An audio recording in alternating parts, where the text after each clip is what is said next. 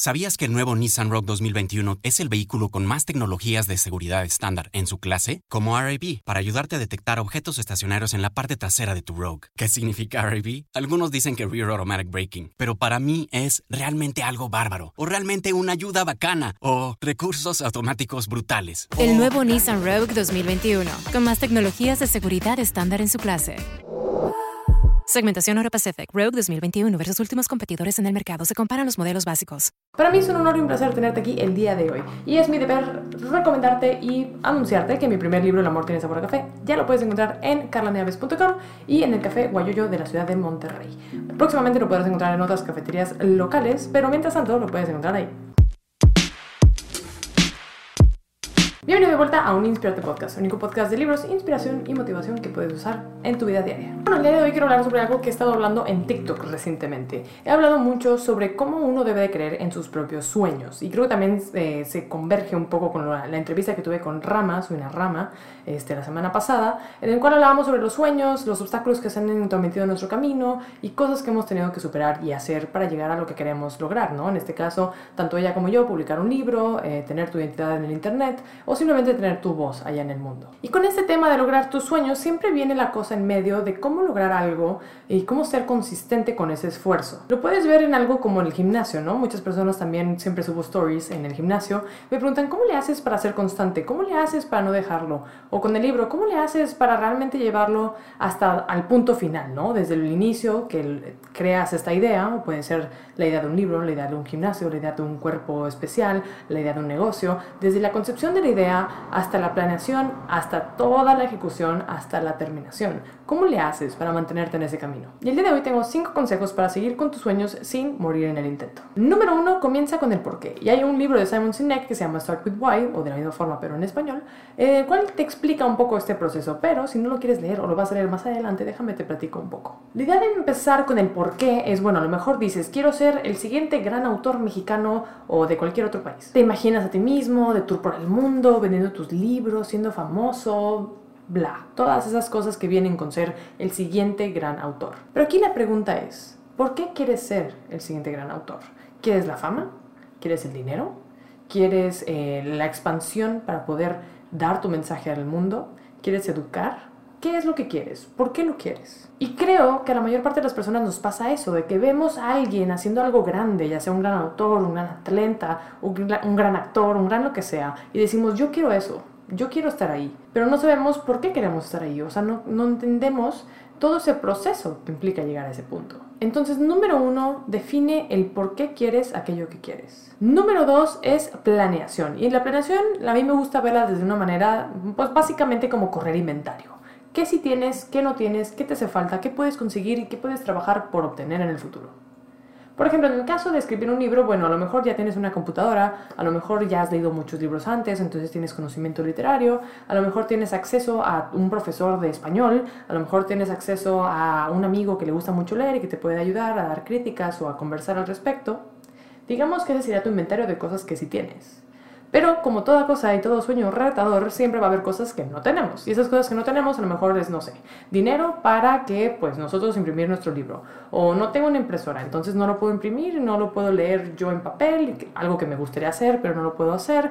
O no tengo la confianza de publicar mis textos. O no tengo a, alguien que me ayude a revisar eh, la ortografía, cosas por el estilo. ¿Qué tengo? ¿Qué no tengo? ¿Qué hay en medio? ¿Qué sí puedo hacer con lo que sí tengo? ¿Y cómo puedo a futuro conseguir aquello que me falta? Porque creo que muchas de las ocasiones cuando tenemos un proyecto o una idea o un sueño, muchas veces nos detenemos porque pensamos que no es perfecto, pensamos que nos faltan muchas cosas y pensamos que si no tenemos todo, no podemos hacer nada. Y creo que eso es muy erróneo, creo que siempre hay que tener en mente de que, bueno, a lo mejor hoy estoy empezando desde esto, pero quiero llegar a aquello, porque ya sé por qué quiero lograrlo. Número tres es no tengas miedo de pedir ayuda. Es algo de lo cual yo he sufrido en el pasado, pero que recientemente me he estado desprendiendo de eso. Y con el pedir ayuda es aceptar que no somos pues tan guau, ¿no? O sea, todo el mundo tenemos algún, algún tipo de debilidad, algún tipo de carencia, algún tipo de algo. Alguien siempre nos puede complementar de manera positiva, ya sea de conocimiento, de acción o de lo que sea. Entonces no tengas miedo de pedir ayuda a las personas que crees que te puedan apoyar. O sea, por ejemplo, si quieres ser un autor, a lo mejor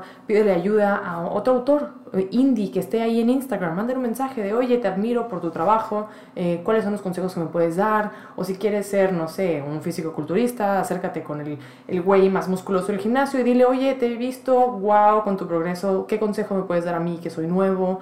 O tú cómo empezaste, o qué, qué errores me recomendarías evitar, o cualquier tipo de conocimiento que te pueda dar alguien ya sea digo, empírico, económico, de cualquier cosa, siempre va a ser benéfico y te va a ahorrar mucho trabajo y mucho esfuerzo y a lo mejor, no sé, te ahorra varios problemas y obstáculos en el camino. Y además me gusta mucho el recomendar esto porque creo que muchas cosas muy bellas salen del pedir ayuda. O sea, por ejemplo, no sé, ahora que yo estoy haciendo entrevistas en el podcast, me parece muy lindo porque me encanta escuchar a los demás decirme de su vida, de sus historias, de cómo han logrado eh, sus sueños o sus metas o sus objetivos. Y, y me gusta porque, bueno, yo podré inspirar y motivarte de cierta forma, pero pero nunca va a ser lo mismo pues en una conversación con alguien más, con vivencias completamente distintas a las mías, e implementarlas en el podcast. Entonces, eh, digamos que esa sería una manera en la cual yo estoy pidiendo ayuda al mundo. Número cuatro, y es una quote también muy importante en mi vida. Si viste eh, mi entrevista con Rama, dije que yo vivo bajo eh, el lema de si lo dudas, lo quitas. Pero otro que también me gusta mucho es el de Learning by Living aprender mediante la vivencia, sería una traducción medio brusca, pero más o menos. Learning by living, o en este caso learning by doing, aprender haciendo, es algo que sí o sí tenemos que hacer. Porque si, como decía anteriormente, no quieres lanzar tu podcast, no quieres lanzar tu libro, no quieres lanzar tu kit de ilustración, no quieres lanzar tu primer disco, tu primer álbum, eh, simplemente porque crees que no es perfecto, pues déjame decirte que nunca lo va a hacer a menos de que empieces a trabajar en ello y no tiene nada de malo en tener la mejora constante. Puedes ver las obras de quien tú quieras, de cualquier persona que sea remotamente famosa y su primer cuadro, su primer canción, su primer tatuaje, su primer cualquier cosa que haya sacado al mundo, seguramente no es una gran cosa. O sea, seguramente lo ves y dices, mmm, ¿en serio esto lo pintó Picasso? Y sí, porque todos aprendemos haciendo y viviendo y experimentando. Entonces no le tengas miedo a la experimentación, lánzate allá afuera, simplemente ten en mente de que es un proceso y que va a ir evolucionando con el tiempo. Y número 5, la cereza del pastel es do the work. Haz el trabajo, preséntate, hazlo. Porque qué lindo tener en tu mente por qué lo quieres hacer, Qué lindo ya tener en mente cuáles son las herramientas que tienes y las que te faltan. Qué lindo pedir ayuda. Qué lindo entender que es un proceso. Pero si no te sientas en tu escritorio a dibujar, si no te sientas en tu escritorio a escribir, si no entras todos los días al gimnasio, de nada te sirve todo lo demás. Entonces no, no quiero decir solamente preséntate y hazlo. Creo que es súper importante la parte previa de la planeación del por qué, cómo, cuándo y por qué y cómo. Eh, que lo repetí todo muchas veces, pero es que es muy importante. y luego echarle toda la carne al asador. O sea, realmente presentarte, hacer la chamba y ser muy constante. Va a haber días, y lo he dicho en otros podcasts, que a lo mejor no vas a tener ganas de escribir, que a lo mejor no vas a tener ganas de ir al gimnasio, que a lo mejor te vas a sentir triste y no vas a querer entrevistar a nadie para tu podcast. Pero esos días son mucho más importantes que te presentes, porque todo el mundo puede hacer algo cuando está de buen humor, cuando tiene energía, cuando se siente bien, pero no todo el mundo puede sacar la chamba cuando se siente mal, cuando está triste o cuando no tiene motivación. La disciplina lo puede por sobre todo. Entonces es súper importante que tú tengas tu porqué en la mente y ese porqué es el que te va a llevar a realmente ejecutar. Así que, ¿cuáles son las cinco maneras de continuar con tus sueños sin morir en el intento? Uno es encontrar tu porqué. Dos es planear y tener inventario de tus recursos.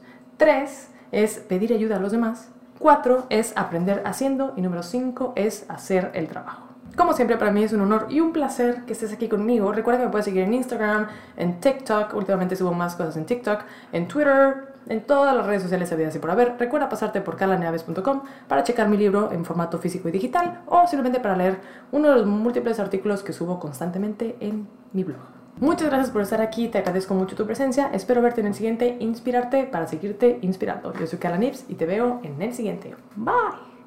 Total Wine and More is a wonderland to explore. Thousands of wines and spirits, unexpected pairings, and great gifts.